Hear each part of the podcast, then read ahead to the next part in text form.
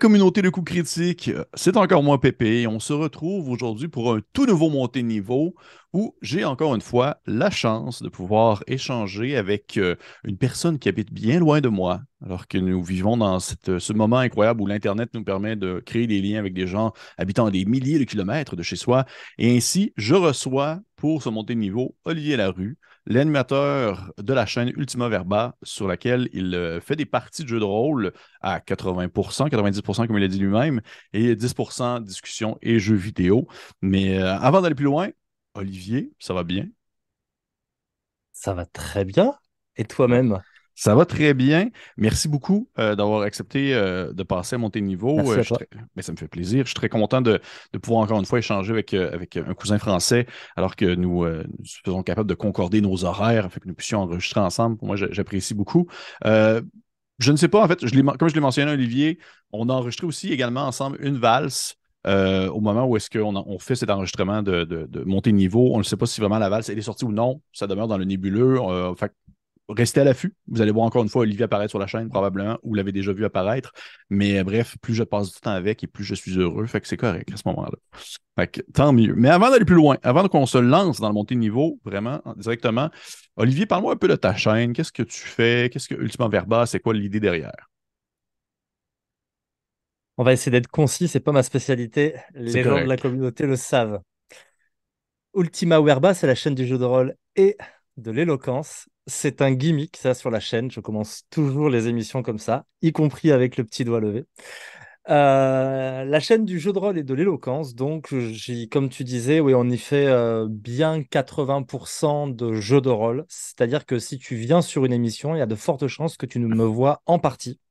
Exactement sur le modèle de ta valse, on n'est toujours que deux, que je sois maître du jeu ou joueur. Et l'idée, c'est de recevoir plein d'invités, de les faire jouer ou de jouer à plein de jeux différents, plein d'ambiances. Quand je suis PJ, j'essaye vraiment de varier les, mes propositions de RP pour qu'on voyage en fait. Et surtout, mon idée, c'est de démocratiser le jeu de rôle.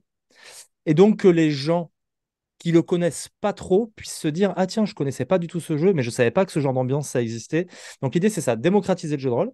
Et pour ça bah, je fais venir soit des gros invités quand ils me font l'amitié d'accepter. Ça a été Bob Lennon ça a été Prestea ça a été Lucien Men ça a été Fibre Tigre ça a été Maxime Robinet de Globtopus. Euh, et je fais venir aussi euh, des, des, invités un peu moins connus, plus confidentiels, qui soient créateurs de jeux, éditeurs, euh, voilà, des gens du milieu du jeu de rôle, puisque j'ai la chance de travailler dedans. Et euh, je suis aussi prof de littérature et d'éloquence dans le supérieur. Et le but du jeu, c'était de faire du jeu de rôle qui repose uniquement sur la parole.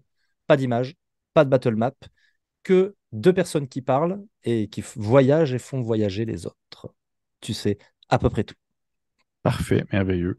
Pour les gens qui nous écoutent, les liens menant aux différentes plateformes de euh, Olivier vont être dans la description de la vidéo. Je conseille fortement d'aller voir ce qu'il fait. Euh, moi, je l'avais découvert via des publications qu'il avait euh, partagées sur différents groupes et j'étais vraiment super impressionné, un par, comme il mentionne si bien lui-même, l'éloquence et aussi également le jeu qui était proposé dans les parties. Je trouvais que c'était très rafraîchissant, autant dans la forme que dans le fond où c'est également les, parties étaient aussi sur différents univers. On n'était pas exclusivement dans le médiéval fantastique, ce qui parfois fait du bien de changer le mal de place. Donc, euh, sans plus attendre, Olivier, euh, on passe à un monté niveau ensemble aujourd'hui. Pour les gens qui nous écoutent, qui ne connaissent pas la formule, qui ne savent pas qu'est-ce que monter niveau, eh bien, c'est assez simple. J'ai une série de questions que je pige au hasard dans une liste qui s'accumule avec le temps et qui s'empile. Et j'ai des questions qui sont très spécifiques à Olivier pour euh, si jamais on, ça, on tombe dessus, on ne sait pas. Et j'ai des questions qui sont aussi beaucoup plus générales que je pourrais poser à n'importe quel rôliste. Et euh, ainsi, Olivier ben, répond comme il souhaite. J'ai parfois aussi des sous-questions qui vont embarquer. Si jamais je, trouve qu'il mentionne quelque chose de très intéressant, je vais prendre le temps de, de demander quelques précisions ou quelques informations supplémentaires afin d'en savoir un peu plus. Mais en gros, la formule ressemble à ça. Donc, euh, Olivier, est-ce que tu es prêt? Je suis prêt, je suis chaud même. Parfait. On se lance ainsi pour se monter de niveau avec une première question que je pige au hasard. Et avant, j'avais une petite, euh, je peux mentionner pour les gens qui nous écoutent, avant, j'avais un petit, euh, un petit sac physique où lequel j'écrivais les papiers, vraiment les questions sur des petits papiers que je pigeais au hasard, mais je tente de sauver des arbres. Donc, c'est pour ça que c'est rendu maintenant exclusivement dans le virtuel. Première question. OK. Le jeu de rôle, après toi, que tu as le plus, ou tu as le plus joué, le jeu de rôle que tu as le plus joué. L5K, sans presque sans hésitation. Quel jeu L5K, le, le ah, livre des cinq anneaux. Oui, oui, oui, ok. L5R, parce qu'il y a des gens qui, sont anglicistes, mais moi, je suis francophone. Donc, c'est L5A, le livre des cinq anneaux. Euh, ouais, je pense que vraiment, c'est le jeu que j'ai le, auquel j'ai le plus joué. Mage doit pas être trop, trop loin derrière, Mage l'Ascension. Oui. Mais j'ai écrit dedans, en plus, Mage, j'ai fait toute la relecture de la 20e anniversaire. Mais je, ouais, je crois que vraiment L5A, définitivement, c'est le jeu auquel j'ai le plus joué. Ok. Et euh, quelle édition, te rappelles-tu? La première. La ah première. Et aujourd'hui encore, aujourd'hui encore, je ne joue presque qu'à la première. J'ai joué un peu à la quatrième, mais je ne suis jamais parti de la première, c'est ma préférée. OK. Moi, j'avais bien J'ai jamais joué à la première, j'ai bien apprécié la quatrième. Je trouvais qu'elle était, quand même, euh, était quand même intéressante. Parfait.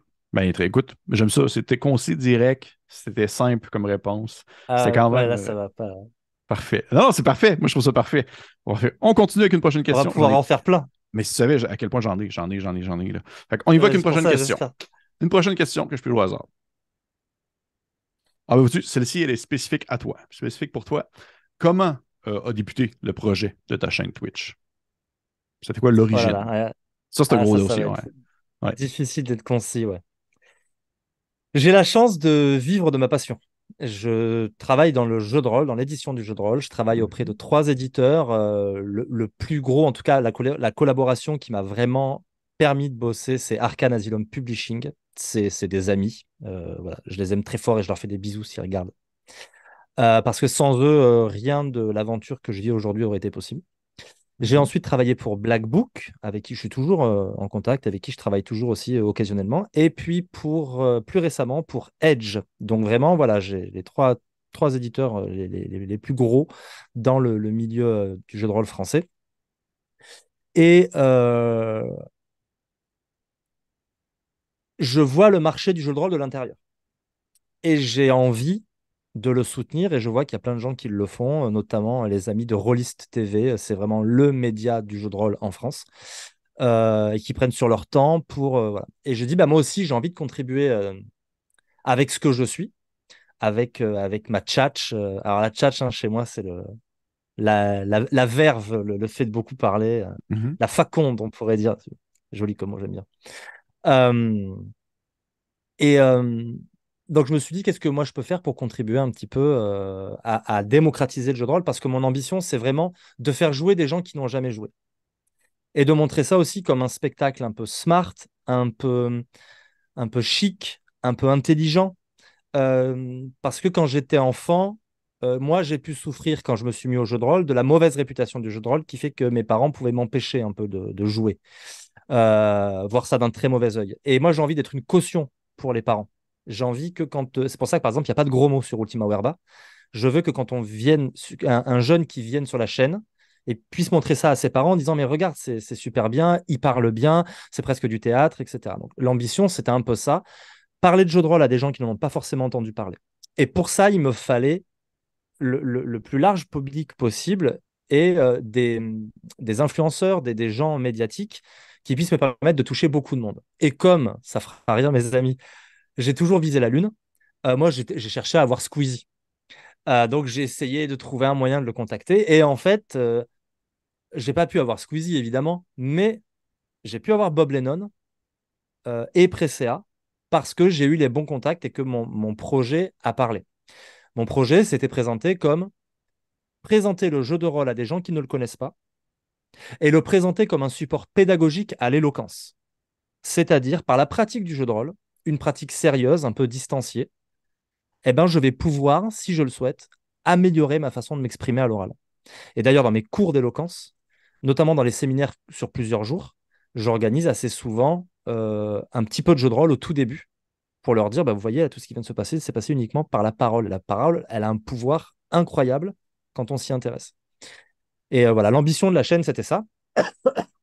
Et profiter très vite aux autres c'est-à-dire euh, j'ai créé la passerelle en même temps que le Prime. Le Prime, c'était des gros invités qui venaient pour mettre la lumière sur la chaîne, et moi, je me servais de cette lumière pour faire la passerelle et faire connaître des petits auteurs, des petits éditeurs, euh, des voilà. Et d'ailleurs, bah, c'est ce que je fais en ce moment, et, et ça, j'en suis très content. Le Prime, je ne sais pas si ça va continuer parce que c'est très compliqué d'avoir. J'ai eu de la chance sur les premiers gros invités, mais après, ben, je suis un peu comme tout le monde. Quand j'envoie des mails à ces gens-là, on me répond pas. Donc, je ne sais pas si ça pourra continuer. Mais en tout cas, euh, voilà, l'ambition de la chaîne, c'était ça. C'était vraiment démocratiser le jeu de rôle et le présenter comme quelque chose de, vraiment positif, notamment pour attirer les jeunes à la littérature, à la belle langue, euh, à l'écriture même, pourquoi pas.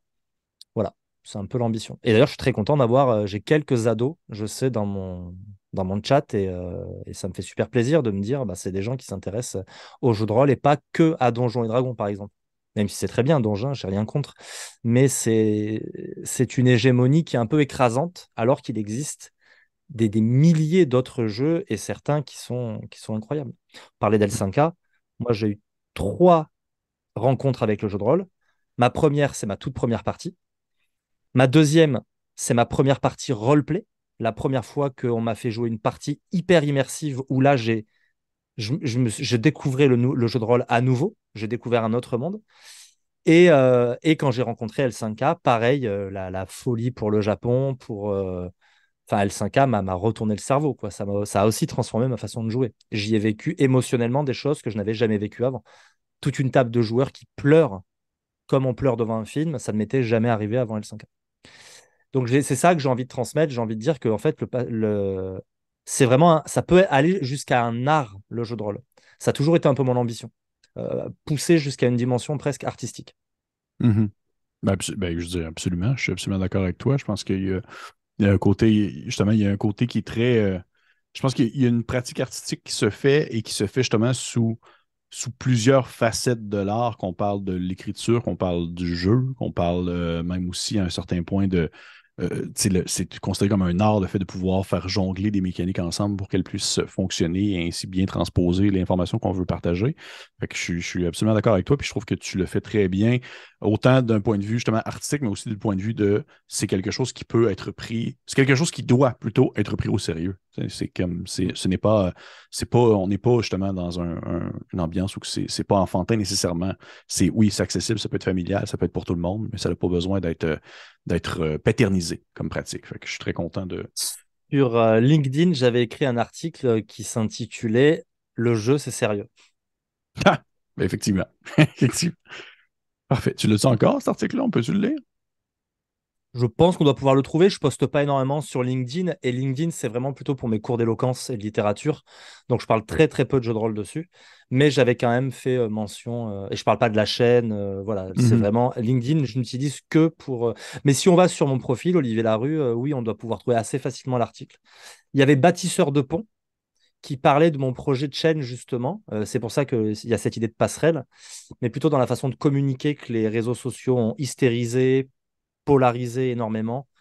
Euh, moi, je voulais justement proposer sur ma chaîne euh, qu'on communique autrement, euh, en faisant abstraction justement de tout ce qui peut nous éloigner et en se retrouvant autour d'une passion commune et dire mais en fait je suis sûr qu'on peut faire jouer des gens qui seraient absolument pas d'accord s'ils discutaient politique ou sujet polémique tu vois et ils seraient peut-être capables d'en discuter une fois qu'ils se seraient vraiment régalés tous les deux autour d'une table de jeu de rôle c'est un peu mmh mon idée quoi voilà c'est un peu flou dans ma tête enfin du, c'est difficile à, retranscrire, mais voilà, je, je sais que dans les ambitions de la chaîne, il y avait ces deux choses-là. C'est montrer à quel point euh, le jeu de rôle s'est professionnalisé, à quel point le jeu, ça peut être sérieux aussi.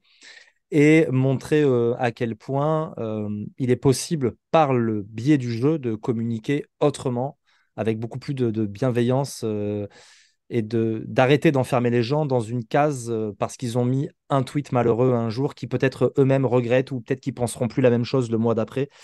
Euh, voilà, mhm. un peu de, apporter un peu de paix dans le, dans le dialogue. Quoi. Ok, intéressant, j'aime ça. ça. deux articles qui sont au tout début de mon LinkedIn et comme il n'est pas très vieux, ça doit être facile à retrouver. Ah, facile à trouver, parfait. On y va avec une prochaine question? Je puis au hasard. Chaud. Encore une questions spécifiques pour toi. Euh, un peu, en fait, savoir Quel est ton rôle, justement, dans le cadre, exemple, d'un travail que tu fais auprès d'une maison d'édition, de publication de jeux de rôle, par exemple Arkham Asylum? Qu'est-ce que tu fais concrètement? Il est triple, et je peux même te le hiérarchiser, mais là, je vais être concis. Je suis relecteur. J'ai mon nom dans 36 livres, je crois, parce que tu sais, je, t'avais dit, euh, j'aime bien faire des listes. donc, je garde une trace des, bouquins dans lesquels j'ai écrit, et donc je crois qu'il y en a 36 ou 37.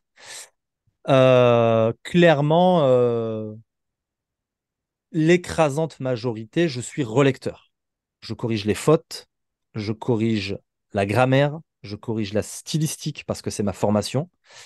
donc je reprends le style un peu des phrases quand ça manque de fluidité je, après, je, je fais vite aussi. Hein. Il faut savoir que dans le jeu de rôle, euh, voilà, souvent les délais sont courts. Mmh les délais sont courts, les formats sont gros. Par opposition, je suis relecteur pour une maison d'édition littéraire. J'ai beaucoup plus de temps sur des formats beaucoup plus courts. Donc, je peux faire quelque chose de beaucoup plus léché. Euh, je me rappelle, il n'y a pas si longtemps, d'avoir dit à l'issue d'une émission qui se terminait à minuit, euh, bah là, je vais enchaîner avec une nuit de relecture parce qu'il faut que ça parte très très vite. Et bon, c'est sûr que c'est pas là que je vais faire le truc le plus soigné. Mais globalement, voilà, c'est tout ça. Et puis après, il y a l'aspect technique aussi. Euh, est-ce que euh, le nom de cette compétence n'a pas changé? Est-ce que là, il n'y a pas une incohérence du point de vue des règles? C'est vraiment, c'est multiples casquettes en fait. Le, le relecteur dans le jeu de rôle, il fait, il fait un peu tout ça. En tout cas, les éditeurs avec lesquels je travaille, je fais un peu tout ça. La deuxième chose, c'est que je suis auteur. Euh, alors, parmi les choses les plus glorieuses, je suis euh, notamment l'auteur du l'auteur principal du jeu de rôle Métro 2033, mmh euh, pour lequel Maillard a été le directeur narratif. Et je suis voilà, je suis celui qui a qui a écrit tout le lore. Enfin voilà, il y a Fabien qui a qui a adapté les règles du Year Zero Engine, mais après globalement tout le lore c'est moi. Et puis à la fin, j'ai demandé l'aide d'un copain, Sébastien Mintoff, avec qui je fais pas mal de choses, euh, qui est venu donner un coup de main sur les créatures et sur les scénars qu'on a conçus ensemble, même si j'en ai écrit la majorité. Mais on, a, on, voulait qu'il y ait une vraie écriture à quatre mains, donc on a tout conçu ensemble. Et puis euh, j'ai écrit pour Mage l'Ascension un petit supplément qui s'appelle Le prix à payer. Je l'ai écrit euh, pour Gods un scénario, mais ça, c'est pas encore sorti. voilà, ça devrait pas tarder. J'ai écrit pour pour euh, roll and play, un petit scénar, pareil, il fallait boucher les trous. Euh, il nous manque un scénario, mais on n'a plus beaucoup de place dans le supplément. Est-ce que tu peux nous écrire quelque chose de très très court? Alors que j'encadrais ce recueil de scénarios. C'est la troisième chose que j'ai faite pour l'instant. Et c'est vraiment l'une de celles que j'aime le plus. Donc j'espère pouvoir le, refaire, ça. Et ça c'est dans les tuyaux. Normalement, je devrais refaire ça. Donc là, c'est un travail d'éditeur, c'est-à-dire que je coordonne les, les, les auteurs pour qu'ils répondent à la commande initiale et éventuellement je leur renvoie leur copie euh, avec le plus de bienveillance possible, mais en leur disant voilà, il faudrait changer ça, ça et ça. Et puis bon, comme je suis relecteur de formation à la base, pardon, j'ai du mal à m'empêcher de, de, faire de la relecture en même temps quand je relis ce qu'ils ce me proposent. Quoi. Mais voilà, c'est mes trois activités euh, chez, euh, chez les éditeurs avec lesquels je travaille. Ok. Je, essentiellement, c'est la relecture et c'est ce qui me paye le plus d'ailleurs. Hein. Je, je, le vis bien grâce à la relecture parce que j'en fais beaucoup j'ai un gros volume et euh, comme je fais ça à plein temps, moi, ça me permet d'en vivre. Mais on est très très peu hein, dans le milieu à pouvoir en vivre. Je suis quand même curieux de, savoir, ben, vois-tu, là, je fais mes fameuses sous-questions parce que je trouve ça intéressant. Hein, tu as mentionné beaucoup de choses. Euh, je suis curieux de savoir, tu as mentionné justement être l'auteur principal euh, du jeu de rôle de 2033, Métro 2033. Mm. Est-ce que tu avais beaucoup de, on va dire, de, moi, je pourrais dire de liens ou du moins des connexions à faire justement avec le livre originel, le, livre de fiction, ou tu étais quand même plutôt libre, si on veut, dans la création en soi? Alors, euh, j'avais un cahier des charges. OK. Il y avait, il y avait Maillard qui était là pour s'assurer que j'y répondais. Mm-hmm.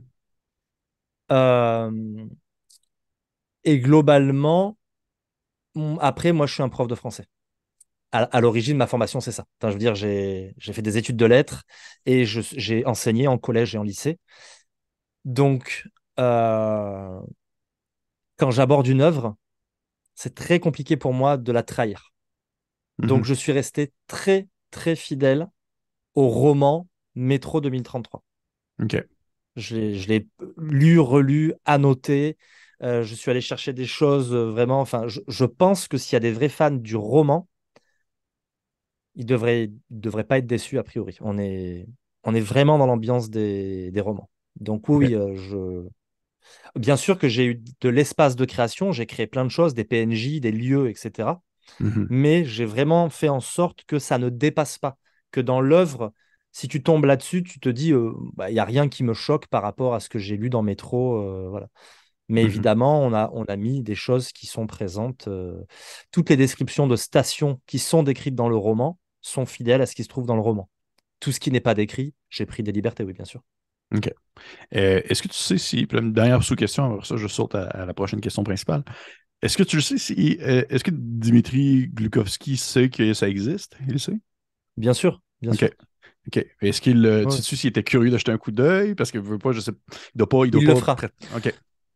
Alors, il, le fera. Euh, on pensait même avoir un mot, euh, de, un mot de sa part euh, en introduction. je ne sais pas si tu connais la, la position de Dmitri Glouchovski vis-à-vis du conflit avec l'Ukraine, mais non, il s'est. Bah, en fait, il s'est ouvertement déclaré contre. il est clairement en cavale aujourd'hui. Oui, oui. Il est, il est recherché et euh, recherché par le gouvernement de, Poutine. Et euh, ses, jours et ceux de sa famille euh, sont menacés. Quoi. Donc, il est, il, n'est plus en Russie. Très honnêtement, et je le comprends, je pense qu'actuellement, il a d'autres chats à fouetter que de venir écrire une petite bafouille pour un jeu de rôle français, même si nous avons les droits de création. Hein. Donc, euh, enfin, je dis nous, c'est Arkane. Hein, moi, je, suis, je, suis, je suis que le, sous-traitant.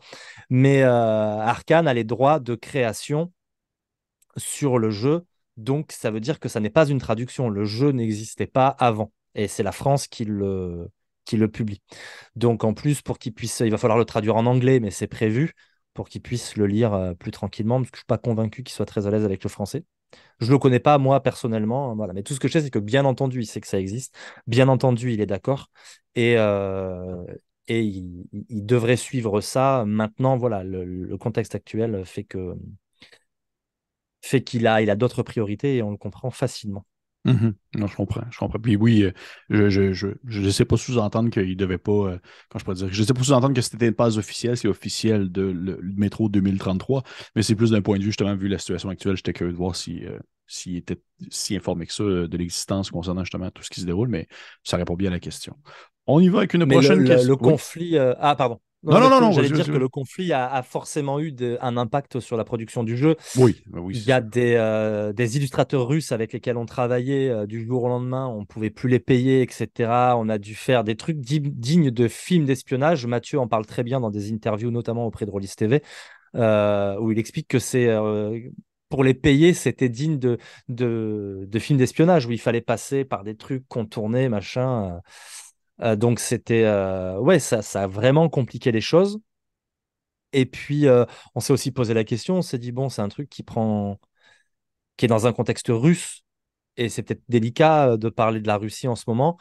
Bon, Dmitri Glouchovski a été tellement clair dans ses positions que ça, pour le coup, c'est ça rentre plus en ligne de compte. Là, on s'est dit, bah, on, peut soutenir le travail et, rappeler que voilà, tous les Russes ne sont pas euh, d'accord avec l'invasion de l'Ukraine, euh, sans rentrer dans, dans, dans, une discussion euh, compliquée. Mais, mais voilà, c'est important aussi de penser qu'il y a plein de Russes qui subissent cette situation et que, et que ce n'est pas un pays qui doit cesser d'exister, y compris dans la fiction, parce que son gouvernement fait des choses très largement discutables en ce moment. Oui, puis je veux d'ailleurs, effectivement, pour conclure sur le sujet, justement, dire que du fait que vous mettez de l'avant ce projet-là, ça permet justement de démontrer justement la présence de ces, de ces Russes-là qui ne sont pas en accord avec les convictions actuelles de ce qui se déroule. Fait que c'est, je trouve ça quand même important euh, de, le faire. On y va une prochaine question. Je pense que c'est fou, c'est la première fois qu'on parle autant d'un point de vue plus quasiment politique dans, dans le contexte de montée de niveau, mais en même temps, tout est, tout est interrelié. D'une manière ou d'une autre, ça, ça revient. Ah, puis nous, on l'a vécu de plein fouet. Hein, pour le coup. et puis il y a Twilight 2000 euh, aussi. Euh, ah, mais oui, ça c'est. justement. Euh, et alors, ça, on a décalé. Ça, c'était prêt, c'était dans les tuyaux. Et tout d'un coup, il y a un vrai conflit. Et là, on s'est dit non, ce serait de mauvais goût, en fait. Donc, on va ben attendre. Les gens connaissaient la version anglaise, donc ça laisse. Mais quand même, voilà, on sait. Je ne sais pas si c'est quand, est-ce que ça doit sortir, mais, oui, je, sais que ça a été retardé. j'avais, j'avais, j'avais participé au financement pour la version anglaise, puis je l'ai reçu. Puis quand je l'ai reçu, je pense deux semaines après, ça commençait. Et j'ai fait, oh, ça, on va laisser faire, ça me tente pas. Ça me, c'est pas, euh, c'est, ça devient trop tangible à mon goût. On va y aller avec une autre question. Une question encore une fois spécifique pour toi. Un livre, un livre de jeu de rôle que tu as trouvé difficile à la relecture, que tu as trouvé qui était particulièrement ardu à devoir, comme justement, retravailler que ce soit à cause de sa quantité de mots ou du moins ses tournures de phrases ou peut-être même, on va dire, euh, peut-être euh, les propos, à quel point est-ce que c'était parfois confus. on est juste curieux, juste curieux de savoir. Alors, là, tu me demandes quelque chose de compliqué parce qu'en fait, le travail le plus compliqué, oui. Et j'ai relu tellement de livres que ça, je peux le dire sans risquer de viser qui que ce soit. Le travail le plus compliqué, c'est celui de passer après un mauvais auteur ou un mauvais traducteur. Ouais, je comprends. Parce que ça veut dire qu'il faut réécrire. Ouais. On... Il y a un livre sur lequel on m'a payé beaucoup plus cher, mm-hmm. comme si j'étais traducteur. Ok. Tellement le travail était, était, était à refaire. Quoi.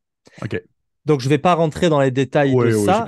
Ce que je peux te dire, c'est que Mage l'Ascension est à la fois la gamme qui m'a fait euh, qui m'a permis de travailler dans le jeu de rôle, mm-hmm. mais ça a été pour moi clairement la pire relecture. Déjà, c'est une somme, c'est 2000 pages Word, ouais. 2000 pages à 4. C'est monumental. Le livre de base, c'est 3 300 000 signes. Et il y a mhm. encore deux livres à côté, plus un que j'ai écrit. Euh, c'était ma première relecture. Je voulais qu'elle soit impeccable. Donc, dès que je bougeais une virgule, je le disais. Dès que j'utilisais une règle de grammaire dont je savais qu'elle allait faire tiquer parce qu'elle était rare, etc. Par exemple, c'est le fameux après que plus indicatif. Mhm. Après qu'il sera. Ah bah non, c'est après qu'il soit. Bah non, c'est après qu'il sera en fait. Et ça, il y a beaucoup de gens qui ne le pratiquent pas, qui ne savent plus, donc euh, qui vont le recorriger. Donc à chaque fois, je devais mettre un commentaire avec la source, grammaire méthodique du français, page temps, et j'allais recopier, et c'était pas sur le net, tu vois, donc il fallait que je retape à la main. J'ai fait un travail de titan, mais pour qu'il soit en confiance absolue, pour qu'il se dise, ok, ce type, il sait vraiment de quoi il parle. Quand il y a un doute, il le dit et il pointe les différentes règles de grammaire qui peuvent se contredire, etc. C'est super pro. C'est ce qui m'a valu de pouvoir bosser avec eux. Et maintenant, je suis super à l'aise. Maintenant, je change tout ce que je veux dans le texte. Ils me font une confiance aveugle et c'est très pratique. Et c'est ce qui m'a permis de bosser avec les autres. C'est parce que Arkane euh, a vraiment été hyper propre et a joué les, euh, a joué les impresarios pour moi, notamment auprès de, de Edge, tu vois. Donc, euh, le travail le plus, le plus colossal, ça a été Mage. Et puis j'étais prof en même temps. Là, là j'avais, j'étais encore prof au moment où j'ai commencé Mage. Et j'ai ouais, j'ai connu un petit burn-out euh, à un moment donné euh, parce que ça faisait vraiment, vraiment beaucoup. Quoi. Ça fait combien de temps Mage, ça, restera toujours. Hmm ça fait combien de temps cela? Mage, euh, ça, fait, ça va faire 5 ans que je travaille avec Arkane et j'ai commencé par ça, donc ça va faire 5 ans. Ok. Ok. Intéressant. Euh, juste par curiosité, parce que tu, tu, as mentionné justement des, univers qui étaient chers à ton cœur, et souvent c'est justement des livres sur lesquels, exemple, tu as travaillé, par exemple, Mage, euh, que tu apprécies mm-hmm. beaucoup et tout ça. Euh, lorsque tu vas, par exemple, faire de la relecture d'un ouvrage, ou du, moins justement jeter un coup d'œil pour, pour vérifier si l'ensemble de ce qu'il contient est, est approprié, est-ce que tu prends le temps, par défaut, de euh, on va dire, comment je pourrais expliquer ça, de comprendre euh, l'univers dans lequel le jeu se déroule afin de justement euh, comprendre, on va dire, les, subtilités? Parce que des fois, on va dire, certains ouvrages ou certains jeux de rôle vont avoir tellement de mots, des, mots propres, des noms propres plutôt, qui vont avoir tellement de sens ou tellement de noms propres qu'à un certain point, des fois, les phrases ne tiennent plus parce que justement, tu, vas avoir le nom de, huit montagnes une après l'autre et ces huit montagnes fictives qui ont des noms absolument compliqués et que ça va, euh, on va dire, euh, s'échelonner entre des noms de montagnes et des vrais mots de, on va dire, des vrais noms qui existent. Est-ce que tu trouves ça plus difficile de justement plonger dans un livre de jeu de rôle que tu ne connais pas l'univers pour en faire la relecture ou habituellement tu prends tout le temps le temps de vraiment être sûr de vraiment connaître de quoi, de, sur le fond, de quoi est-ce que ça parle? Je suis un boulimique du jeu de rôle. Ok. Dès lors que c'est francophone, pour que je connaisse pas du tout, il faut vraiment que ce soit tout petit. J'ai euh, mon ami Sébastien euh, Mintoff, euh, dont je parle régulièrement parce que, bah, notamment dans le milieu du JDR, on fait pas mal de choses ensemble. Ah oui, je le connais. Il, bah, tu l'as vu notamment peut-être dans l'Arcane Play. C'était l'actuel play qu'on avait fait pour Metro 2033 justement, mais à l'époque du mmh financement participatif. On avait coécrit l'Arcane Play ensemble, on l'avait co-présenté, enfin co-dirigé et présenté. Et lui, il se fait sa petite chronique JDR tous les matins. Donc c'est lui qui me dit les bons coups et tout, parce que lui, il connaît vraiment tout ce qui sort, tout ce qui se fait, il suit énormément l'actualité. Moi, j'en suis pas là. Mais je suis un boulimique. J'ai testé 93 jeux, je crois. 94 grâce à toi, puisque tu m'as fait tester euh, Fallen. Euh, j'ai joué énormément et pourtant tu vois 94 jeux sachant qu'il y a des jeux comme L5K ou Mage que j'ai poncé j'y ai passé des, heures et des heures et des heures euh, donc ouvrir un jeu dont je me dis ça, j'y connais rien. Ça ne m'est jamais arrivé. Parce que oui, Historia, par exemple, Troubleshooters, c'est des jeux que je ne connaissais pas. Mhm. Mais en fait, c'est tellement toujours présenté pareil, c'est tellement toujours un peu les mêmes logiques, les bouquins de JDR, qu'au bout d'un moment, je me suis jamais senti vraiment perdu. Euh. Gods, c'était une grosse créa. Donc là, ouais, il y avait pas mal de noms euh, complexes, tout ça. Mais sinon, euh, en fait, je, relis très souvent le livre de base. Donc déjà, je découvre le jeu, forcément, tu vois. Oui, oui, absolument. Euh, voilà. Donc euh, c'est, ça m'est rarement arrivé de tomber sur un bouquin où je me dis, qu'est-ce que c'est que ce truc, j'y comprends rien. OK. OK. Puis c'est drôle parce que là, tu as mentionné que les livres, justement, les, livres de jeux de rôle avaient toujours un peu le même, le même format, ou du moins les mêmes présentations qui vont s'échelonner selon les sections et tout ça. Est-ce que tu est-ce que tu apprécierais que des fois il y ait justement un peu plus de, pas nécessairement de, un peu plus de folie à ce niveau-là, quelque chose un peu plus, euh, euh, quelque chose qui pourrait vraiment être euh, vraiment incongru ou du moins inattendu en termes de mise en page et en termes de partage d'informations, tu as l'impression que ça essaie plus se, se tirer dans le pied à ce moment-là, dans, le milieu du jeu de rôle, bien sûr? Alors, le joueur serait pas contre, le relecteur a pas envie. Ouais, je comprends. plus j'ai mes marques, plus mon travail est simple. Après, euh, je ne suis pas toujours convaincu par la volonté de réinventer la poudre. Ok. Tu veux savoir comment être efficace pour faire un livre de jeu de rôle Tu vas regarder Donjons et Dragons. Ça existe depuis 40 ans et c'est toujours les premiers. Et tu dis, bon, peut-être que vouloir faire complètement différemment avec le, la, la, force de leur équipe marketing, de leurs éditeurs, de tout ça, peut-être que c'est pas l'idée du siècle. Donc moi, je serais méfiant un jeu de rôle, c'est un univers et c'est un système pour moi. Mhm. Il faut que l'accès à l'univers et au système soit clair pour que les gens s'éclatent avec ton jeu. Il faut pas oublier qu'en France, en tout cas, d'un point de vue légal, le jeu de rôle n'est pas du livre. C'est de la notice technique. C'est vrai, je me, suis fait, je me suis fait dire ça récemment. C'est vrai. C'est de la notice de jeu de société, en fait. Donc, c'est très difficile de trouver un équilibre entre de l'explication, de la didactique fluide, une approche pédagogique, mhm. une mise en ambiance littéraire, et là qui te fait vraiment voyager, et de la, de la description technique précise, et même, c'est encore une fois, c'est Donge qui a amené ça, euh, le avec le fameux wording. Un mot a toujours le même sens dans un contexte technique. Donc, je, je suis ouvert à toutes les propositions en tant que joueur si je dois réfléchir en tant que professionnel du milieu du jeu de rôle, il faut être très prudent quand on veut réinventer la poudre. Parce que la poudre qui a déjà été faite, euh, elle, elle est fiable. celle qu'on va réinventer, elle va forcément se heurter à des ratés, il va falloir retravailler, etc., pour arriver à quelque chose qui sera pas nécessairement meilleur que la poudre d'origine. Donc, prudence. OK. Intéressant. Mais en fait, pour elle, c'est super intéressant. J'aime ça quand je, je des, des personnes euh, en entrevue comme ça parce que je, il y a toujours un, certain point, on voit tout le temps les facettes professionnelles qui euh, viennent embarquer par-dessus aussi le rôliste en soi. Et là, c'est pareil encore de ton point de vue. Fait que je trouve ça vraiment intéressant à voir. Puis c'est différent lorsque je vais avoir quelqu'un d'autre qui va avoir étudié, par exemple, en théâtre ou euh, quelqu'un d'autre qui va avoir étudié. J'ai même eu quelqu'un qui, était, qui étudiait en mathématiques et en, conception des règles. Fait que je trouve ça vraiment intéressant à ce moment-là d'avoir ton avis à ce sujet.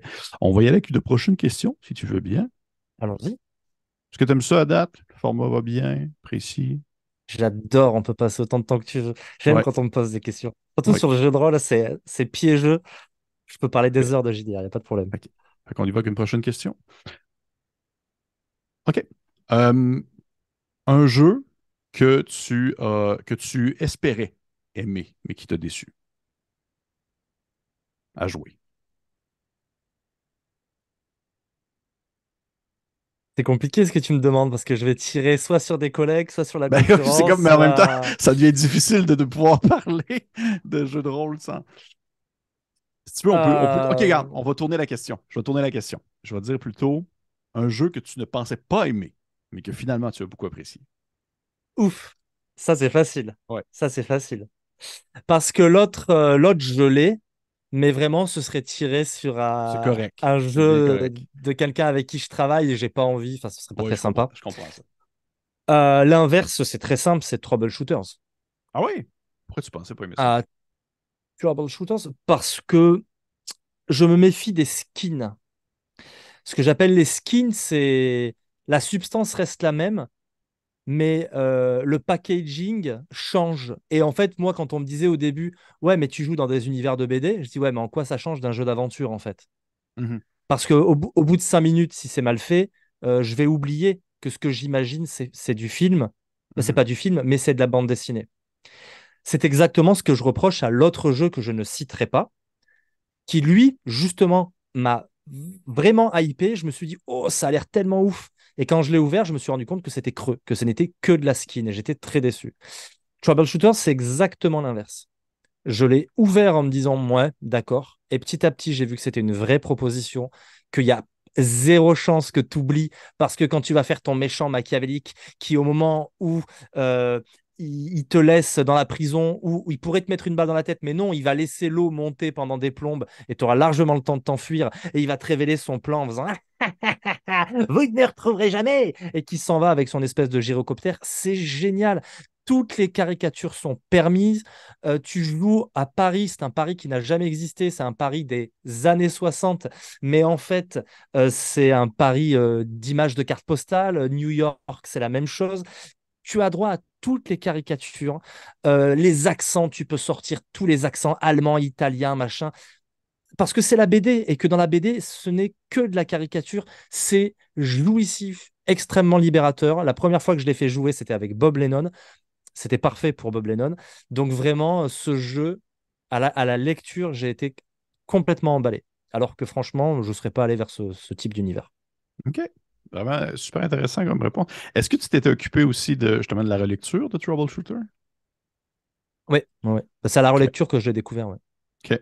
Ben, je, je sais mentionner, le, j'avais tellement, j'ai tellement aimé, parce que vois-tu, je, un peu comme je, sais, un peu comme toi, j'en, lis énormément. c'est, dans mes dans mes lectures de chevet. Et euh, j'ai tellement apprécié toute la formule et la manière qui a été écrite euh, euh, l'aventure, la première campagne officielle, c'est le mystère du U-Boat. Là je crois. Ouais.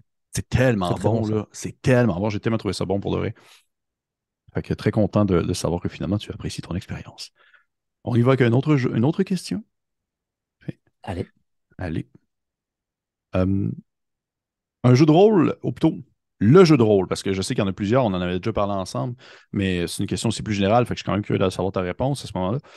Euh, que tu aimerais beaucoup jouer, mais que tu n'as pas encore essayé. Vraiment celui-là que tu es comme ah, ça, c'est le prochain qu'il faut que j'essaye. Il faut que je l'essaye, celui-là. C'est moyennement un jeu de rôle. Mm-hmm. Euh, c'est l'Odyssée des Seigneurs Dragons. Oui, ok. Euh, parce que c'est quand même du Donge 5e, mais mhm. c'est une campagne que j'aimerais énormément masteriser. Elle est fleuve, elle est énorme. Je sais que je pourrais sans doute jamais. Pax Elfica pour à peu près les mêmes raisons. Euh, et euh, tous les jeux des douze singes. Je suis fan de tous les jeux des douze singes. Mon métier, c'est de lire du jeu de rôle toute la journée. Je t'avoue que quand je termine ma journée de boulot, je vais pas me dire ah, je vais me lire un petit jeu de rôle. Ce qui fait que j'ai presque tout le catalogue des douze singes dans ma bibliothèque et j'en ai presque lu aucun, faute de temps. Et je, je pense qu'il y en a la moitié auquel j'aurais envie de jouer. Allez, en vrac, Les Oubliés, Terra Incognita, Medium Aevum, mhm. euh, Into the Odd, euh, Wastburg, et Logos. Tu vois, ça fait six jeux. Voilà, six jeux du. Euh, et évidemment, Logos, je vais y venir parce qu'un jeu où le verbe a tant d'importance, je suis obligé d'y aller. Quoi. Tous des jeux, je sais pas si vous savez, tous des jeux qu'on ne peut pas trouver au Québec. les, euh, les 12 singes ne sont pas distribués au Québec, malheureusement. Ça, c'est vraiment. Ah, faut... Ça, c'est que je trouve un moyen. C'est tellement décevant parce que, parce que j'adore, en fait, j'adore le produit. J'adore vraiment ce qu'ils font. Euh, j'ai eu la chance de pouvoir justement avoir des. des parce que j'ai quelques contacts dans le milieu, j'ai eu la chance d'avoir la main sur quelques, quelques ouvrages, dont justement Westberg, entre autres choses, dont j'avais lu le roman également. Puis j'avais trouvé ça tellement bon. Interrognica qui me faisait de l'œil depuis vraiment longtemps aussi. Là. Mais euh, qui sait, un jour peut-être. Mais il n'y a pas moyen. Il n'y a pas moyen. Euh, de se faire envoyer ça par des amis en France. Euh, euh, moi, tu bah, me dis, j'achète ça. Je ne sais pas à quel point les frais de port seraient indécents, mais moi, je t'envoie ce que tu veux. Hein. J'en avais déjà discuté avec Guillaume Masterman qui s'occupe de la traduction chez Aquileos. Et mmh lui m'a mentionné qu'il y avait une formule qui fonctionnait, qui faisait en sorte que tu pouvais envoyer des livres français à l'international et que ça pouvait coûter vraiment moins cher que si c'était, exemple, un livre euh, d'une autre origine, mais qui était traduit en français. Donc, euh, je ne sais pas, je ne connais pas le, plus précisément de quoi est-ce que ça retourne. Il faudrait que je questionne, mais éventuellement, éventuellement, peut-être, peut-être. Mais euh, Renseigne-toi, et le jour où tu veux un, pack, moi, je serais tellement ravi de t'envoyer Les Oubliés ou Logos. Et c'est un éditeur avec lequel je n'ai jamais travaillé. Donc, tu vois, on peut pas m'accuser là pour le coup d'être de parti pris, mais clairement, c'est ma petite, euh, ma petite mine d'or à moi, euh, les deux singes. Euh. D'ailleurs, j'espère qu'un jour, tu vois, autant je fais très attention à pas me faire avoir d'un point de vue financier, et mmh du coup, je, suis très content de, de, ce que je gagne financièrement grâce à la relecture. Mais alors, les douze singes, je leur fais un prix quand ils veulent. Quoi. Moi, s'ils me demandent de bosser, j'accepterai de, de, bosser pour moins cher parce que vraiment, en fonction des projets qu'ils me proposeraient, euh, je... c'est vraiment une maison d'édition. Enfin, je, dois, je te dis, je dois avoir tout leur catalogue quasiment. Il n'y a que tout ce qui touche à l'appel de Cthulhu, enfin à Cthulhu, parce que pour moi, Cthulhu, dans mon cœur, ça a toujours été l'appel de Cthulhu. Et donc, tous les dérivés, je ne suis jamais trop allé dedans.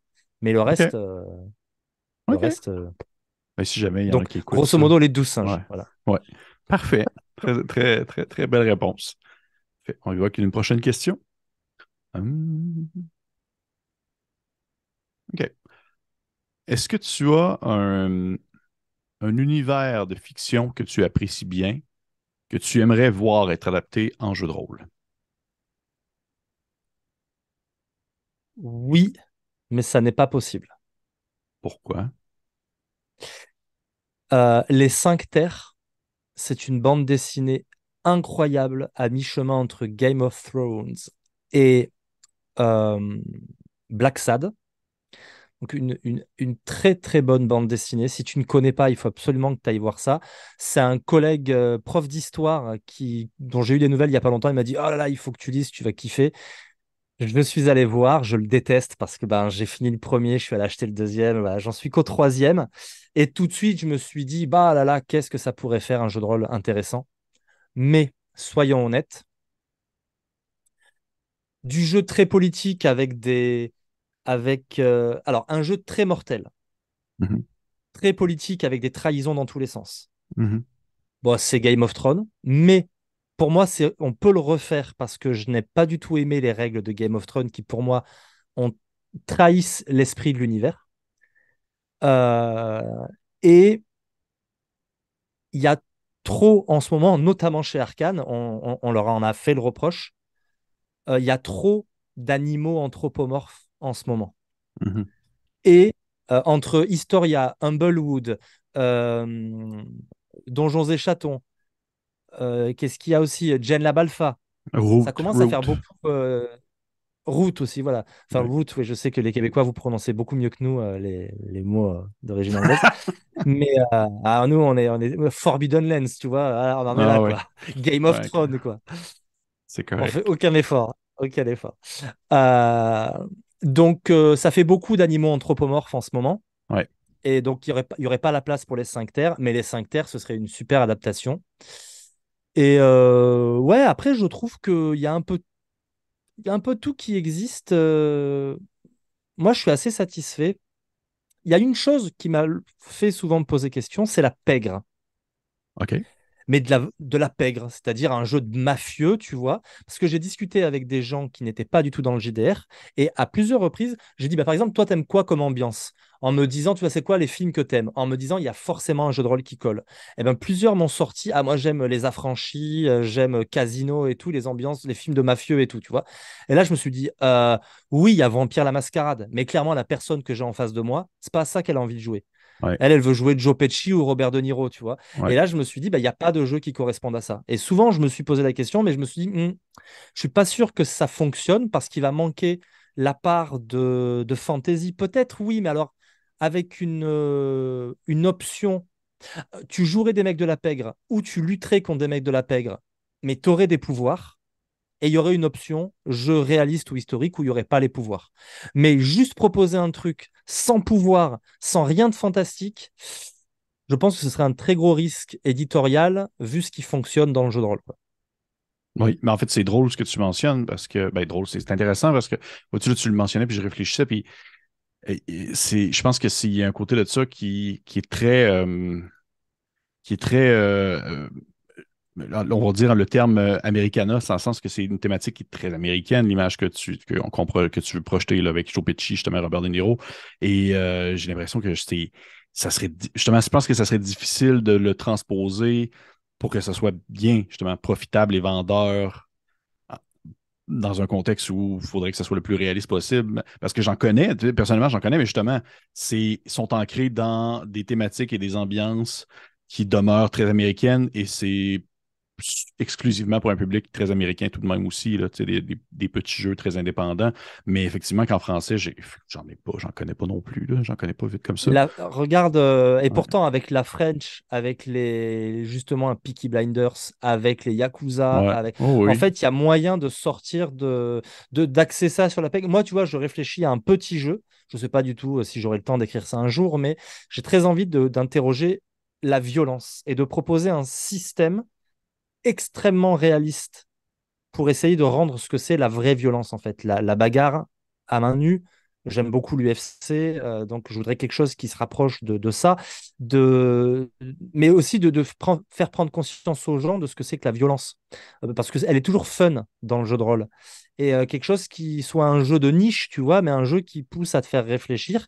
Et à partir de là, après, tu peux aller soit dans du shonen, où on fait la bagarre, quoi, soit au contraire dans des choses beaucoup plus réalistes, notamment, tu vois, jouer en solo, ben, euh, un boxeur ou un combattant du UFC qui rêve de devenir champion, mais où tu aurais, euh, pendant, avant les combats, la vraie pression, parce que ton combat, tu sais pas du tout si tu vas le gagner. Et puis si tu le perds dans ta carrière derrière, et donc tu gérerais tout l'aspect carrière, euh, communication, puis ta vie privée en, même temps, tu vois. Ça, c'est un truc qui me chaufferait un peu, mais prévu pour être joué en solo, vraiment. C'est intéressant. Mais voilà, c'est un truc auquel je réfléchis. Mais je pense qu'il faut réfléchir, c'est pour ça que j'aime Argiropé, réfléchir à la violence dans le jeu de rôle, pour que le jeu de rôle devienne vraiment aussi un vecteur de, de questions philosophiques, tu vois, euh, de se poser des questions de, euh, ok, ça implique quoi euh, de mettre un coup de poing dans la mâchoire de quelqu'un, en fait, et ça implique quoi de mettre un coup de couteau dans quelqu'un, et non, on peut ne pas mourir avec une balle dans la bouche, par exemple, alors qu'un tir à la tête dans 90% des jeux de rôle, c'est mortel, point. Ouais. oui, il y a pourtant des exemples de personnes qui ont, qui ont survécu. Donc, mais c'est vraiment, intéressant ce que tu dis, en fait, parce que là, tu, mentionnes justement les jeux. Et maintenant, tu, imagines le, contexte de ton de, ton ta personne qui fait de la UFC qui, dans un jeu solo, puis je, je vois quasiment justement une influence aussi où si tu veux rendre ça le plus réaliste possible, ou du moins le plus impliquant possible en termes de il va se passer quelque chose, il va y avoir un combat, il y a l'anticipation du combat qui approche.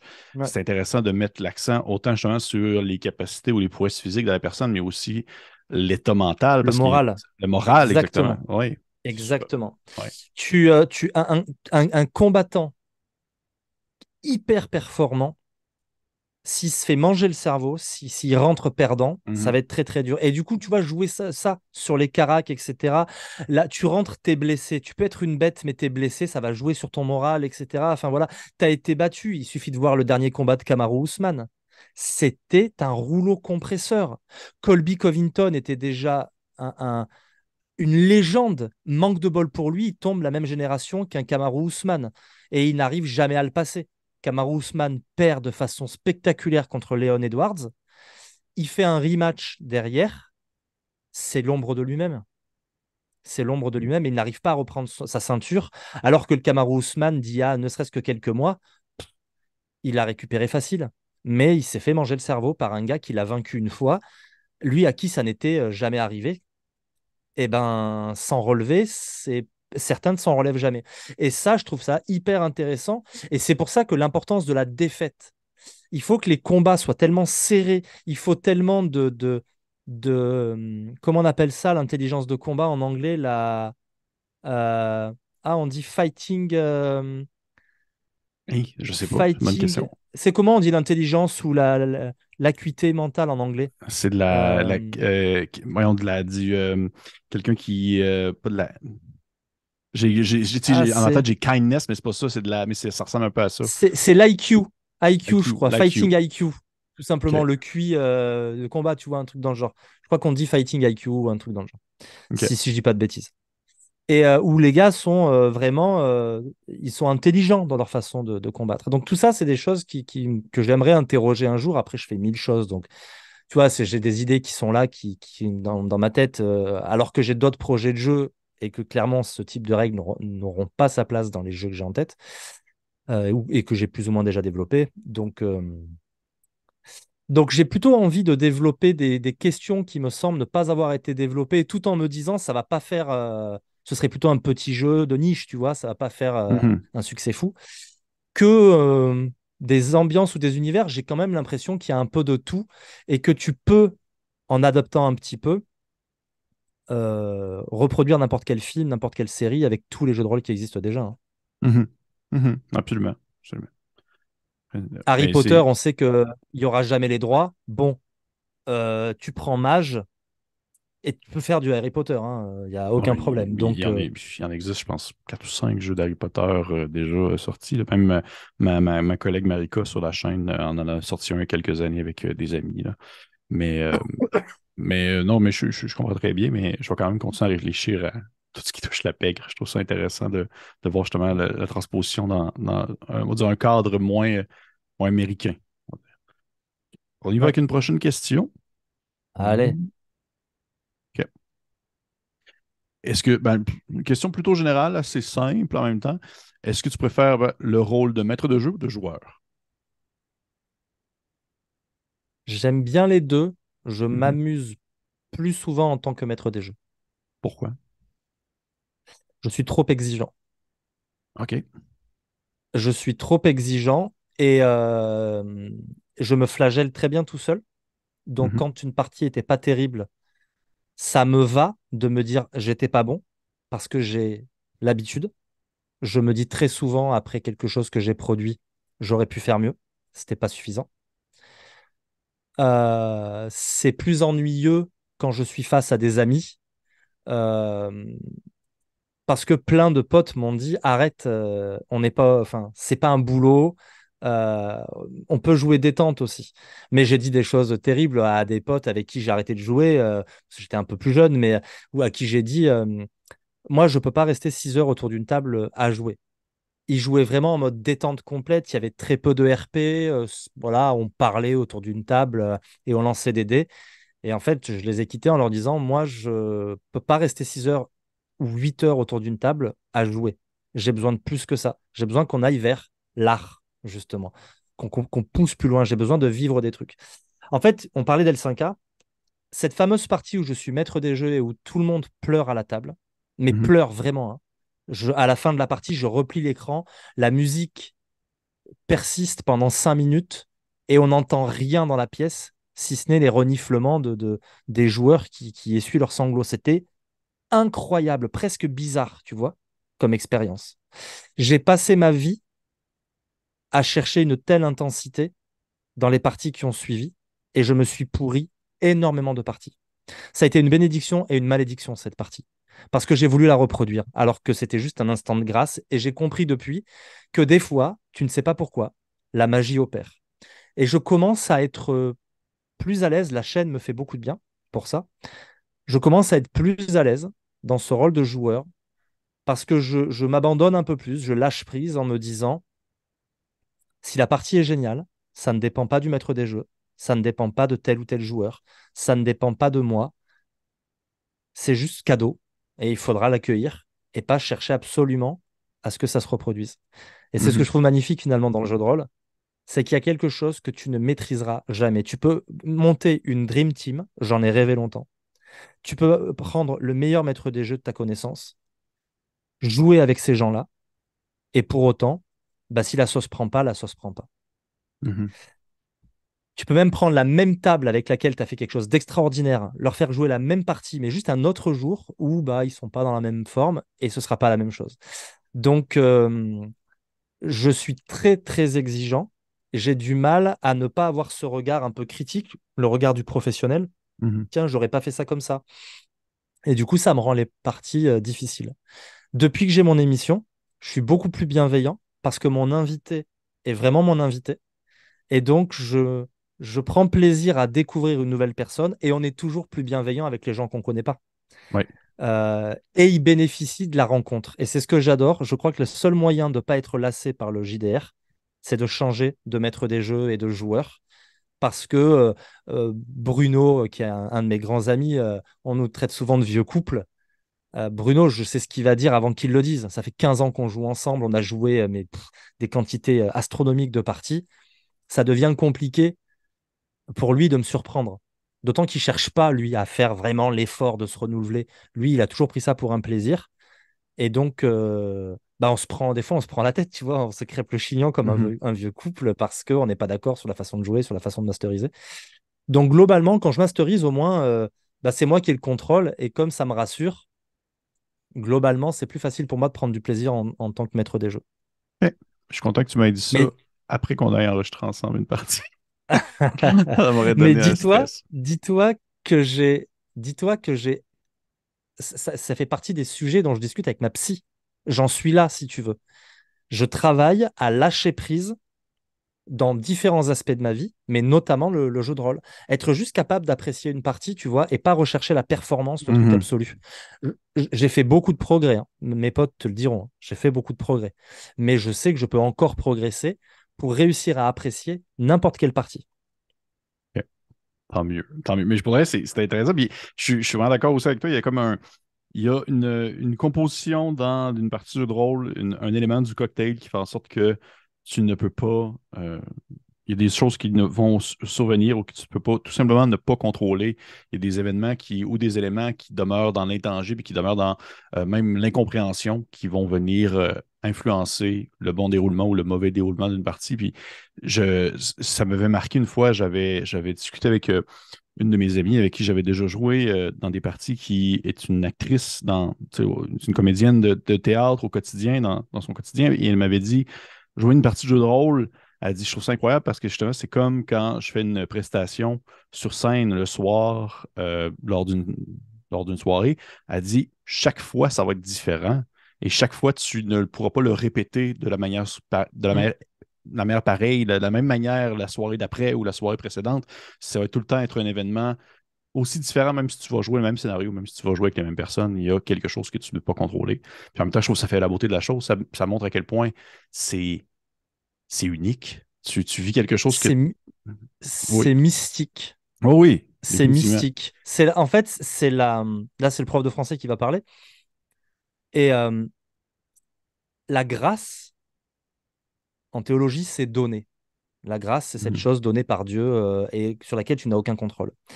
Eh bien, euh, les romantiques parlent de, l'enthousiasme quand ils parlent de l'inspiration. Et l'enthousiasme, c'est Dieu en moi, hein. enthousiasmos, c'est Dieu qui descend en moi. C'est-à-dire que c'est quelque chose qui est absolument pas contrôlé. Eh bien, le jeu de rôle répond à ça.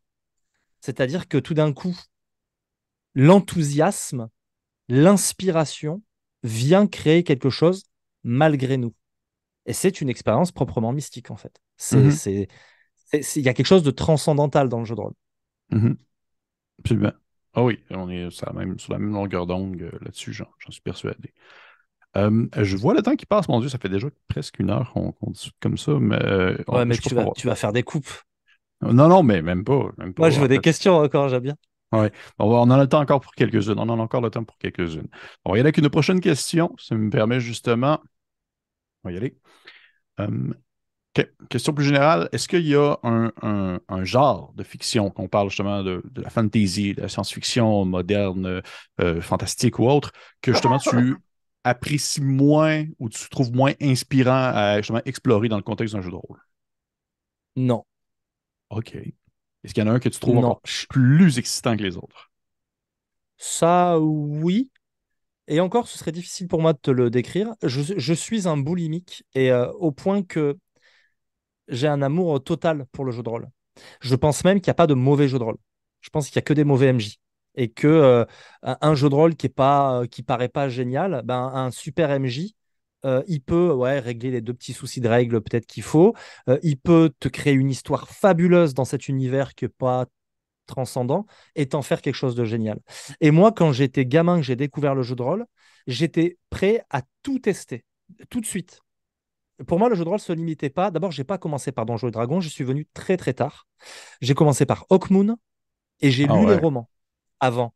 On m'a fait lire les romans et on m'a fait jouer à Hawkmoon. Et après, on m'a fait jouer. Enfin, ma toute première partie, c'était un Star Wars D6, mais avec le même copain qui nous a fait jouer quelques jours plus tard à Hawkmoon. Donc, deux univers que je maîtrisais. L'un parce qu'on m'avait fait lire les romans, l'autre parce que c'était Star Wars. Quoi. Donc, déjà, j'avais des repères, etc. On m'aurait proposé n'importe quoi d'autre. D'ailleurs, tout ce qu'on m'a proposé, j'ai dit oui sans vergogne. Euh, ça a été Cthulhu, ça a été Shadowrun assez rapidement. C'est les premiers jeux auxquels on a joué.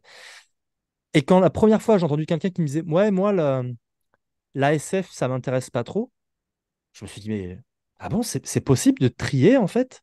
Parce que pour moi, c'était d'abord du jeu de rôle. Et rien, ça, rien que ça, ça en faisait un truc génial. Donc il n'y a rien, si tu veux, qui a priori. Euh. Après, on est entre nous, on discute quel jeu. Ça va plutôt être des jeux que des univers. Mais euh, les univers, je sais que de la, la fantaisie basique, il y a très peu de chances pour que ça m'intéresse pas du tout. Un univers contemporain très proche du nôtre, ça part avec moins d'avantages. Donc si je devais hiérarchiser comme ça, je dirais euh, un, univers très proche du nôtre et pas super sexy. Euh, ou alors les univers où j'ai peur de ne pas pouvoir m'exprimer, par exemple la préhistoire. Ah. Coco du studio 4D2 me propose un Cthulhu. C'est pas mon jeu préféré, même si j'aime bien. Et il me propose de la préhistoire. Alors là, pour le coup, de Cthulhu à la préhistoire, je me suis dit, ah, vraiment, euh, super. Je, pour le roleplay, je vais devoir trouver un truc. Euh, assez, elle rentre dans mon top 10 euh, de mes meilleures parties. Donc, comme quoi, tu vois, ouais, ouais, incroyable. C'était pendant le Roll Event. J'ai été invité en Suisse par Studio 4D2. Et ça, c'est un truc que je voulais ajouter tout à l'heure le cadre des émissions. En fait, j'ai été très surpris de voir qu'en émission, j'ai vécu beaucoup de super parties. Parce qu'il y a l'émission, tout le monde est sérieux, on essaie d'être concentré. Et en fait, il y a des fois où je me suis vraiment approché de ce que j'espérais en jeu de rôle dans le cadre des émissions. Parce que les émissions mettent une pression supplémentaire qui fait que les gens essayent vraiment de bien faire. Et il se passe quand même des choses incroyables. Tremor City avec Coco, toujours le même, qui est venu sur la chaîne. Je n'avais jamais fait ça de ma vie. Et waouh, c'est clairement dans, dans, ça restera à vie dans les meilleures parties que j'ai jamais jouées. Et pourtant, ça s'est fait en pleine émission et complètement improvisé en plus. Mm-hmm. Ok, c'est vraiment intéressant. Vraiment, vraiment intéressant. Euh, on va aller avec une autre question, si tu me permets. Si tu veux des questions, on va continuer parce que sinon, je sais qu'on va. Vas-y. Ok. oh, question spécifique à toi. Puis en même temps, c'est parce que je me rappelle, je, l'avais cherché puis je ne le retrouvais pas. Tu avais sorti il y a quelques temps, j'avais déjà vu passer, je ne sais pas si tu l'avais partagé via ton compte personnel ou le compte justement de la chaîne, euh, un, fameux, euh, un fameux tier list. Tu avais sorti un tier list avec euh, différents jeux de rôle qui étaient statués justement de S à, je pensais F le dernier ou quelque chose comme ça. Je sais plus, on était plus en spa ouf, jamais de la vie, pépites, etc. Il faudrait le retrouver. Ouais, ouais ok. Ça t'avait pris combien de temps à faire ça? Parce qu'il y en avait quand même beaucoup. Ça t'avait pris vraiment, vraiment. On l'a fait, on l'a fait en émission avec des copains qui le faisaient aussi de leur côté. Il y avait notamment le fameux Sébastien. On a des clips sur la chaîne. Allez les voir vers 2 heures du matin. On est, c'est la fatigue, mais on a des fous rires parce que justement, moi, je pensais que ça irait relativement vite. Je crois qu'on a fini l'émission à, on a dû la commencer vers 21h comme d'habitude. Et on a, c'était une émission spéciale et on a fini, mais je sais pas, à 3 heures du mat. 3 heures et demie. C'était n'importe quoi. C'était super long. Je viens de le retrouver. Je suis dessus présentement. Ah bah est-ce que tu as les est-ce que tu as les le classement? Oui, j'ai le classement. Parce que par exemple, après, pour moi, c'était pas du meilleur au moins bon. Non, non, c'était euh, plus de l'intérêt, c'est ça. Parce que les pépites, c'est pas forcément les meilleurs jeux mais c'est pour mhm. moi des propositions très intéressantes. Euh, par contre, les j'adore, il y, a mon top 3, je crois, c'est ça? Il y a top 3 et il y a j'adore? C'est top 3 et des perles. Top 3, tu avais mis euh, la légende des 5 anneaux, Mage et Donjon Dragon. C'est-à-dire les jeux auxquels je reviendrai toujours sans problème, en tant que joueur. En tant que MJ, Mage, le sortir à chaque fois, c'est un peu de pression, tu vois, c'est la, somme. Je sais qu'il va falloir que je me replonge un peu dedans. Mais ces jeux-là, tu me dis, on fait une partie d'un de ces trois jeux, je, suis toujours partant tout de suite. OK. Et justement, j'étais curieux parce que la, sous-question qui venait avec cette question-là que j'ai pigée, c'était plutôt les jeux qui se retrouvent justement dans les catégories c'est pas ouf et c'est non. Est-ce que c'est plus à, côté, à cause de l'univers ou à cause de les mécaniques de jeu? Ben, je crois que alors tout ça a été expliqué sur l'émission, mais qui doit plus être en ligne depuis, elle est trop vieille. Euh, parce que par, tu peux exemple, prendre un exemple? Oui, parce que par exemple, dans ces noms, tu as plusieurs euh, variantes de l'univers euh, de Warhammer 40 000, par exemple. Ouais, euh, je suis navré, mais c'est pas ma cam pour une raison. Le côté baroque fasciste, je. Mmh je suis jamais rentré en fait. Je trouve qu'il y a quelque chose d'extrêmement. En fait, on vit dans une société où on s'offusque très vite, je trouve. Et par ailleurs, on joue à des jeux à l'esthétique et au but extrêmement fascisant. Et c'est parfois les gens qui s'offusquent d'un rien qui, défendent ces mêmes jeux. Et là, j'ai du mal à comprendre. Euh, moi, je, suis assez unifié comme personne. Euh, jouer un tyran, ou plus exactement en écrire dans mes romans ou quoi, tu vois, ça, euh, je, suis fasciné par les fanatiques. Je les trouve mhm. extrêmement intéressants. Mais jouer ou avoir affaire constamment à ces personnages-là, non, parce que de toute manière, j'aime quand même bien, sauf dans le cadre d'un one-shot, aller vers des choses plutôt lumineuses. Justement parce que la mauvaise réputation du jeu de rôle, etc., fait qu'il y a des jeux cultes. C'est voilà, culte, ça fait partie des jeux qui m'ont posé problème va dire à des gens mais non le, jeu euh, le jeu de rôle c'est une activité saine quand tu as des trucs comme culte qui sortent. Où euh, il est question euh, de nécrophilie de pédophilie ah, et, des choses comme ça. Je ne vois pas mais je ne vois pas une seconde l'intérêt de construire des histoires avec ça. Pas une seconde. Mmh donc ça c'est non parce que je trouve qu'il y a autre chose à faire et que la transgression bah, c'était bien quand j'avais 14 ans mais maintenant je suis un adulte et, euh, et en fait, c'est des thèmes, je, je, ne, vraiment, je ne comprends pas. Mmh je, et j'ai je, vraiment euh, cérébralement, enfin cognitivement, si tu veux, je, bug que quelqu'un puisse me dire Ah, ce jeu est génial. ça va, c'est mal, hein, c'est du préjugé, mais je vais me dire Oula, cette personne, pour aimer ce genre de jeu, elle doit avoir de sacrés problèmes. Quoi. Enfin, tu vois, je, trouve ça bizarre, en fait. De... Intéressant, intéressant. Moi aussi, j'ai jamais joué à un, jeu de Warhammer 40 000, fait que je ne peux pas savoir. Par contre, je suis curieux parce que dans ton top 3, justement. Je suis sûr qu'il y en a d'autres, j'aurais d'autres. Euh, pardon. Ben justement, je, suis sûr qu'il y en a d'autres euh, dans lesquels je te dirais, oui, bah lui, j'ai mis non, mais pour des raisons qui n'ont rien à voir. Euh. Ben, c'est justement d'où mon questionnement, parce que dans ton top 3, tu as Mage, et dans la section C'est pas ouf, qui est au-dessus de ces noms, tu as un autre jeu, dans le fond de la gamme de White Wolf, qui est Mommy. Oui, bah, je l'ai testé. Et euh, ça fait partie de ces jeux qui, à force de rajouter des univers sur l'univers, moi, Mommy, je ne sais pas comment le faire tenir. Mhm. Et en fait, euh, ça tombe vraiment comme un cheveu sur la soupe au milieu du reste. Alors que dans les créatures typiques de l'ère victorienne, bien sûr que je comprends ce que ça vient faire là. Mais euh, je sais pas, la proposition, euh, je l'ai trouvée plus lumineuse, justement, que beaucoup d'autres jeux de la gamme du monde des ténèbres. Mais pour l'avoir testé, euh, je peux pas te dire autre chose que c'était sympa, mais c'est pas ouf. C'est clairement pas un jeu sur lequel je reviendrai. Je le sais, quoi. OK. Puis euh, une dernière, parce que j'aime beaucoup ça. Moi, j'aime beaucoup les, les tier lists. J'aime beaucoup, euh, je pense comme toi, dresser des listes en soi. C'est le genre de choses qui me stimule énormément. Et juste un dernier, parce que je suis vraiment curieux. Dans C'est pas ouf, tu as aussi mis Toon. Oui. Oui, parce que c'est ce que j'appelle un jeu de rôle apéro. C'est-à-dire que c'est très rigolo. J'y ai joué un grippin. Bon, voilà, jamais de ma vie, j'aurais pu jouer autre chose. J'aurais pu jouer un grippin dans un autre jeu, tu vois. Euh, j'y ai joué un chat euh, qui essayait euh, pathétiquement d'être comique, mais qui n'était pas drôle du tout. Et c'était mhm. le pitch du perso. Hein. Voilà, j'ai fait deux trois, deux, trois parties. mais quand je te dis, tu vois, élever le jeu de rôle au rang d'art, ça me paraît compliqué avec Toon. Donc, une soirée apéro, why not?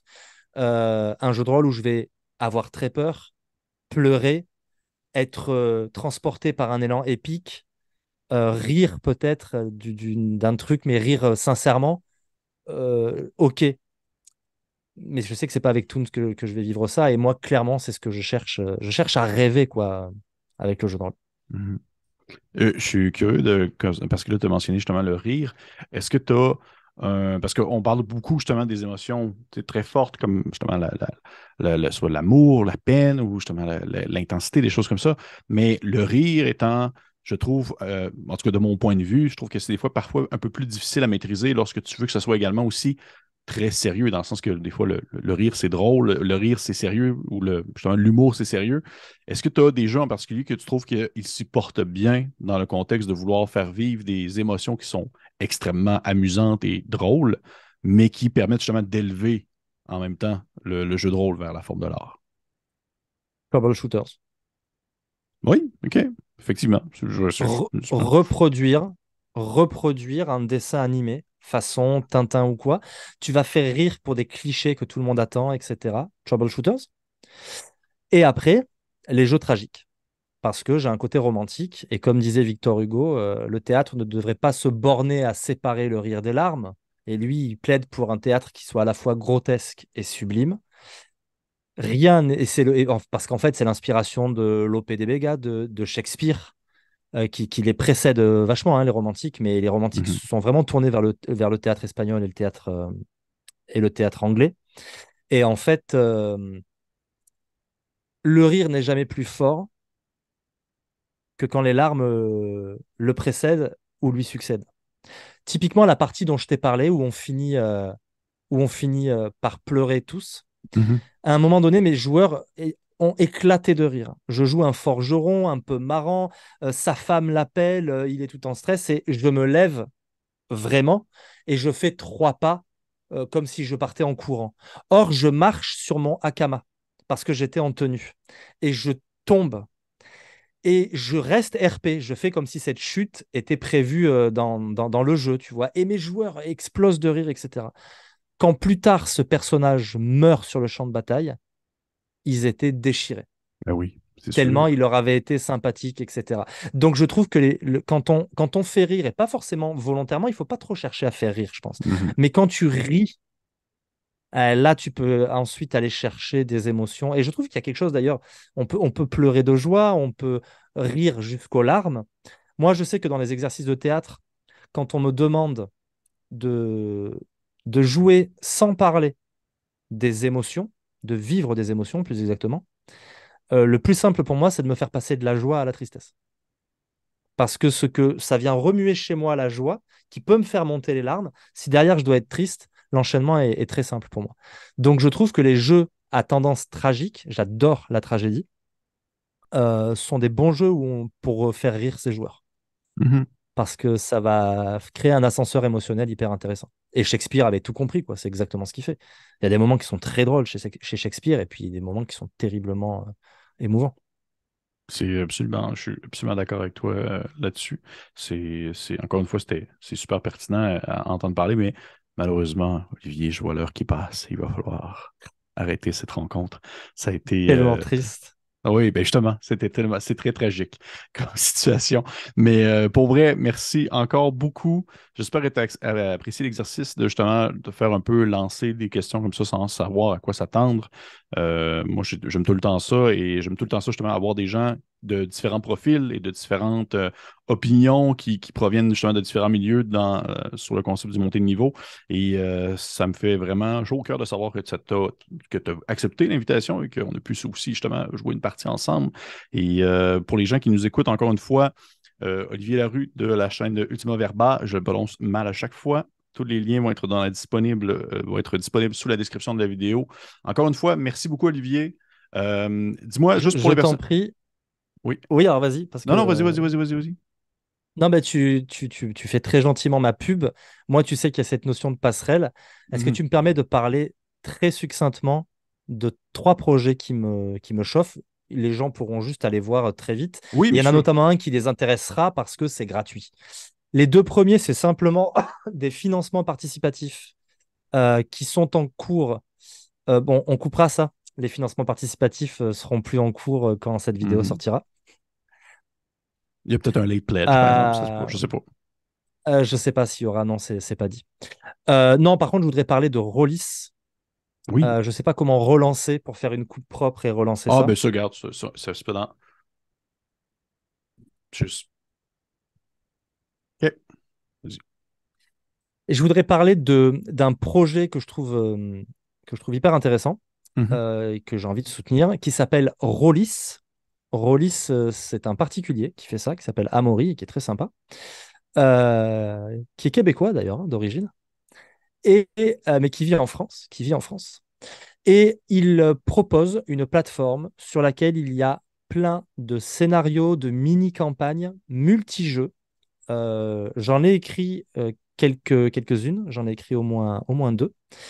Et donc ça s'appelle Rollis, on va sur la plateforme et par exemple on dit tiens j'ai envie de jouer euh, ce magnifique scénar d'Olivier Larue qui s'appelle euh, Heureux les cœurs purs. Euh, donc on, va cliquer sur le scénar et on va dire mais moi j'ai envie de le jouer sous avec Donjons et Dragons. Et eh ben on clique hop Donjons et Dragons et donc toutes les stats des créatures, tous les jets qu'on va te demander, bah, ils seront adaptés à Donjons et Dragons. Mais si tout d'un coup tu dis non, moi je veux jouer à Rêve de Dragon, et eh ben hop le scénario quand tu vas cliquer dessus, bah en fait, ce sera les compétences et les stats pour Rêve de Dragon. Et puis si tu proposes un autre jeu, eh ben, si le jeu est rentré et leur liste est assez grande, eh ben, on va te traduire ton scénario pour le jeu que tu as choisi. Je trouve ça très intelligent. Amaury fait ça pour l'amour du jeu parce que c'est totalement gratuit. Et vraiment, je vous invite à aller faire un, tour là-dessus. C'est fait pour faire de petits scénars jouables assez rapidement. Des mini-campagnes de trois. Euh, moi, j'en ai écrit une qui fait quatre scénars aussi. Et euh, voilà, et tout ça est gratuit, tout ça euh, est, proposé pour faire vivre le jeu de rôle et la communauté. Et bien sûr, c'est accessible depuis le Québec puisque tout est en ligne. Ok, ben oui, très cool. Je vais mettre les liens dans la description de la vidéo. Je ne connaissais pas ça du tout. Très cool. Merci. Je t'en prie. Ben écoute, hey, c'est pas plus compliqué que ça. Merci encore beaucoup, euh, Olivier, d'être venu euh, discuter avec moi. Je suis euh, vraiment, vraiment content de, des échanges et c'était super intéressant de t'entendre parler puisque tu as vraiment les deux pieds dans, on va dire, le milieu, autant du point de vue de, on va dire, de joueurs que aussi de créateurs et bien sûr dans tout ce qui est la, machine en soi qui produit les jeux de rôle. Fait que c'est vraiment euh, très, très pertinent. Je suis sûr que les gens euh, qui nous écoutent présentement ont trouvé également aussi ça euh, très intéressant à te suivre. Et pour les autres, on se dit à la prochaine fois. Bye bye.